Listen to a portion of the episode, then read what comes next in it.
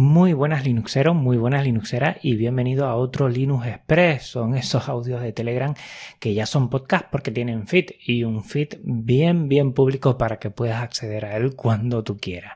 Vamos a hacerle como siempre un repasito a los episodios de Podcast Linux y después te iré contando, bueno, próximos episodios, lo que se nos viene, algún, bueno, alguna locura que me ha sucedido la semana pasada y bueno, cositas que tengo entre manos para poder eh, seguir a tope con este proyecto que me encanta y que cada día estoy más ilusionado con él.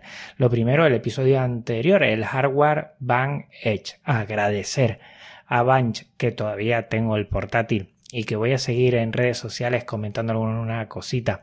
Agradecer a Van, como había dicho, el poder confiar en mí y eso es gracias, lo diré siempre, a que tú como oyente también respaldas este proyecto y contentísimo. La verdad es que lo tiene todo. Me le he buscado algún pero con el cargador porque es que casi no lo tiene y el cargador al final a mí me gusta también, ¿eh?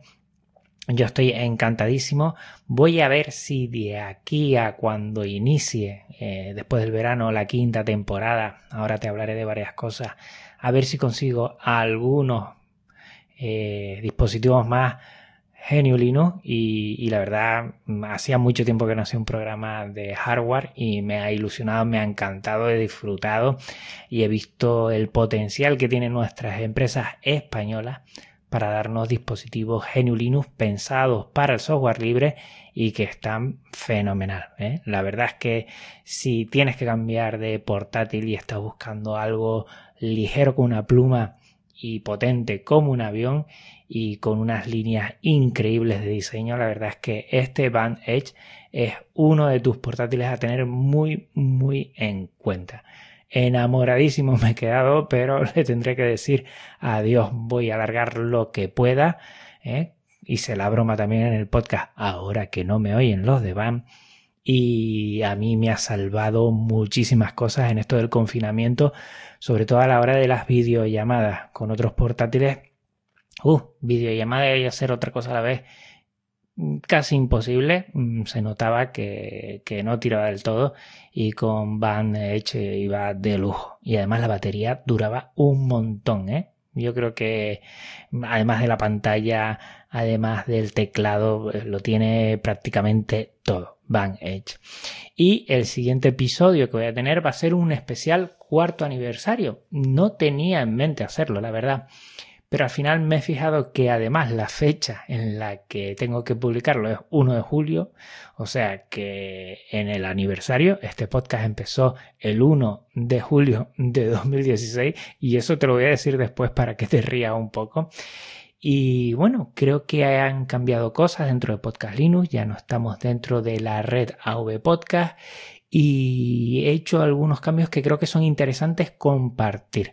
Al final me he decidido para hacer un cuarto aniversario. No voy a dejar a los oyentes pues dejarle este micrófono y que traigan algún audio porque lo hicimos eh, hace poquito, hace siete episodios en el especial 100, 100 episodios, ese preguntas y respuestas que dejé por ahí. Y lo que voy a hacer es hablar un poquito de, todo este cambio a raíz de buscar un nuevo hosting y hacer algunas cositas más, adaptar un poquito más a lo que es Podcast Linux, a lo que es también servicios de software libre y creo que merece mucho la pena conocerlo. Por eso el próximo episodio va a ser un especial cuarto aniversario. Y te hablaba del 1 de julio de 2016 porque ocho días estuve sin Twitter y fue a raíz de una fecha. Eh, haciendo todos los cambios para cambiar, para poner podcastlinux.com, pues vi fecha en Twitter, fecha de cumpleaños. Dije, fecha de cumpleaños de Podcast Linux, pues el 1 de julio de 2016. Y no me di cuenta, la verdad, tampoco avisaba nada a Twitter, de que haciéndolo así, automáticamente, sin que salga ningún banner, ninguna explicación, me bloquearon la cuenta porque decía que mm, una persona de menos de cuatro años no puede tener eh, lo que es una cuenta de Twitter, evidentemente. Pero bueno, me llamó mucho la atención. Ocho días que no pude hacer nada. La verdad es que me llamó poderosamente la atención de que Twitter tardase tanto, ocho días, en solucionar una incidencia y eso que yo lo hice al segundo prácticamente cuando vi que me la había bloqueado. Eh, y bueno, pues la verdad es que han tardado bastante para mi gusto. Hay otras, otros servicios que he tenido que adaptar al nuevo podcastlinux.com y han tardado 24 horas 48 y servicios españoles. Bueno, Evox, te lo voy a decir así, con el tema de cambiar de feed. O sea que mm, Twitter me ha llamado mucho la atención. Podrían dejar alguna información a la hora de poner eh, un cumpleaños que sea menor de 12 años o de 13 años, creo que decía que eran, bueno, oye, vas a poner un cumpleaños menor, se te va a bloquear o algo así. Pero bueno, no he sido el único después de ponerlo en, en Twitter con mi cuenta personal de Juan Febles, pues ha salido más gente que le ha pasado lo, mismo y que algunos no le han dado ningún resultado ni han dado ninguna solución. Por lo menos yo he estado ocho días. Al final, pues hasta hay que dar gracias y todo. Me ha hecho mucho pensar esto de estar en Twitter y, y lo que conlleva, ¿eh? La verdad. Pero bueno, agradezco a toda la gente que irá al radio que me dijo enseguida, oye, pon algo para que la gente lo retuitee. Lo puse con mi cuenta personal de Twitter y la verdad es que funcionó muy bien, más de 200 retweets, al cual agradezco mucho. Bueno, la idea de Alejandro, que es el que está detrás del Limbook, que me lo comentó, y, la verdad que, que, se ha movido bastante. Muchas gracias a ti, si también hiciste retweet. Y bueno, yo cada vez mm, me gusta más Mastodon y menos Twitter. Y ahí lo dejo. Bueno, siguiente. Eh, bueno, pues sigo realizando eh, podcastlinux.com. Mm, lo estoy haciendo. Es en Jekyll y estoy migrando a Hugo. Aquí tengo que dar gracias a David Marsal, que es de Valencia, Genio Linux Valencia, pero que él vive en Murcia. Parece ser que ha oído esto de Genio Linux Valencia, le ha gustado tanto y se ha metido dentro de ahí, pero reside en Murcia. Y la verdad es que me ha encantado. Muchísimas gracias, David. Eh, toda la ayuda que me estás ofreciendo porque prácticamente hacía dos semanitas que no tenía claro migrar a Hugo y a día de hoy faltan cuatro cositas por eh, afinar un poco y ya estaré en podcastlinux.com pero estaré en Hugo. Lo bueno que tiene Hugo es que es muy sencillo de editar, de editar en local, de verlo con Hugo Server. Te instalas Hugo y con Hugo Server dentro de lo que es el repositorio que yo lo tengo en GitLab, pues es muy sencillo editar, ver cómo vas cambiando. Mm, con Jekyll eh, yo lo veía un poquito más engorroso, la verdad esto es más sencillo y a mí me gusta más. Y estamos afinando, sobre todo David, yo no tanto, ya lo que va a ser el resultado final de podcastlinux.com, pero en Hugo. La verdad es que está muy muy bien. Te lo voy a dejar en la nota del programa el acceso de lo que estamos haciendo ya. Estamos ya afinando, terminando y bueno, nos interesaría mucho que también tú comentaras alguna cosa, si te gusta, si no te gusta y quien quiera ayudar, pues encantado. En su momento me ayudó mucho Carlos y últimamente también hay muchísima gente detrás de, lo que es todo Podcast Linux, porque hay muchas cosas que yo desconozco y que ustedes, David Vargas también me ayudó mucho en su momento y yo lo agradezco muchísimo, sobre todo conocer a personas y después que hagamos de Podcast Linux pues algo colaborativo. O sea que muchas gracias a todos y especialmente por todo esto a David Marsal. Haciendo este cambio también he visto que prácticamente todos los servicios que tengo son libres, menos uno, que es los comentarios. Los comentarios los tengo con Discus y quisiera cambiar a algo más libre. He visto algunas cosas, pero necesitan un servidor y ahí yo no controlo mucho. Voy a ver si encuentro alguna cosa y si tú sabes alguna cosa que se puede instalar mismamente en GitLab para llevar los comentarios de los episodios, que creo que es fundamental porque es una forma de participar muy buena y que me des tu valoración en cada uno de ellos, pues te lo agradecería. Alguna alternativa libre a Disco y que se pueda instalar eh, directamente en GitLab para que lo tengáis. Vamos a ver si consigo algo y ya he visto varias cosas y sigo indagando poco a poco en ello. A la vez que todo esto me ha hecho cambiar también y ya tengo nueva intro y música realizada mismamente por quien te está hablando en LMMS. Eh, yo creo que la intro y el outro, que es lo mismo, me ha quedado bastante mm, pasable, vamos a decir. Estoy orgulloso de las dos, pero esta me ha gustado como ha quedado la intro, la musiquita que tiene.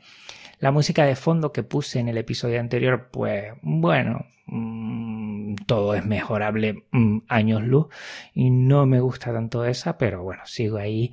De vez en cuando me despierto de madrugada porque me cuesta dormir y le doy algún empujoncito a mis experimentos musicales, como dije hace tiempo, y ahí voy, ahí voy. Voy a seguir haciendo. Para el siguiente episodio ya tengo también otra musiquita de fondo y el intro y el outro seguiré igual. Y ya ves, pues es una cosa que hacía meses que creía que no iba a sacar adelante y poco a poco estoy haciendo algo más o menos potable. No te esperes mucho, no te esperes una música que puedas oír, bueno, más una sintonía, más un proyecto musical, algo proto musical, más que otra cosa, pero que me siento muy orgulloso que hace mm, unas buenas semanas no tenía ni idea y ahí sigo y a ver si aprendo un poquito más y sobre todo en el proceso me lo estoy pasando pipa. Por cierto, también estoy buscando PCs de segunda mano por pieza. Y ya le tengo cogido aquí, tengo algo. Si recuerdas bien, eh, hace tiempo te hablé de los Xeon y placas chinas que estaban muy interesantes. Lo descarté al momento porque eso es una lotería. Te puede venir bien, te puede venir mal. Puedes hacer en casa alguna locura y después, mm, bueno, no tienes aquí eh, ningún tema de cobertura que te pueda mm, solucionar algún problema. Esto, si viene mal, no me la quiero jugar mucho Después estuve buscando algo en AMD, algo de primera mano, y he encontrado algo, también está ahí. Pero hace poco contactó conmigo mm, un exalumno y hace un tiempo me hizo una limpieza de lo que es el X220, el portátil que suelo utilizar nada, le comenté mm, cómo iba todo y tal, y bueno, empezamos a hablar y entre una y otra cosa, pues salió que puede conseguir un, micro, un i7 de cuarta generación, el 44770 creo que es, por muy buen precio, y empezamos a hablar ahí si hacemos un ordenador de segunda mano y tal, y nos emocionamos y ahí estamos a ver si, si lo hacemos y lo conseguimos. La verdad es que poco a poco necesito un poquito más de potencia, necesito una gráfica dedicada sobre todo para hacer los vídeos, que lo noto mucho. Y quiero cambiar mi sobremesa que tengo ahora por algo más potente y más robusto, la verdad. Cambiar a 16 GB, cambiar a una gráfica dedicada y cambiar, bueno, pues un i7, una AMD, un Ryzen 5 3600 que también creo que puede estar bien y darle fuego a ese ordenador para disfrutar. Sobre todo lo, he hecho en falta en, vídeo. En la edición de vídeo se nota un poquito que lo que tengo ahora mm, le cuesta, ¿no? A hacer una gráfica integrada con 8 GB, pues le cuesta un poquito. Por lo demás, encantado con mi Slimbo One, que dentro de poco ya hizo, creo que fueron dos o tres años y está como nuevo y estoy contentísimo. Y nada, y por último te quería comentar una actividad extraescolar que estamos intentando sacar adelante. Va a ser muy complicado el próximo año, por lo menos aquí en España. El tema de actividades extraescolares está sobre el aire. Se supone que los niños de una clase con otra no se pueden mezclar y entonces actividades extraescolares es muy complicado.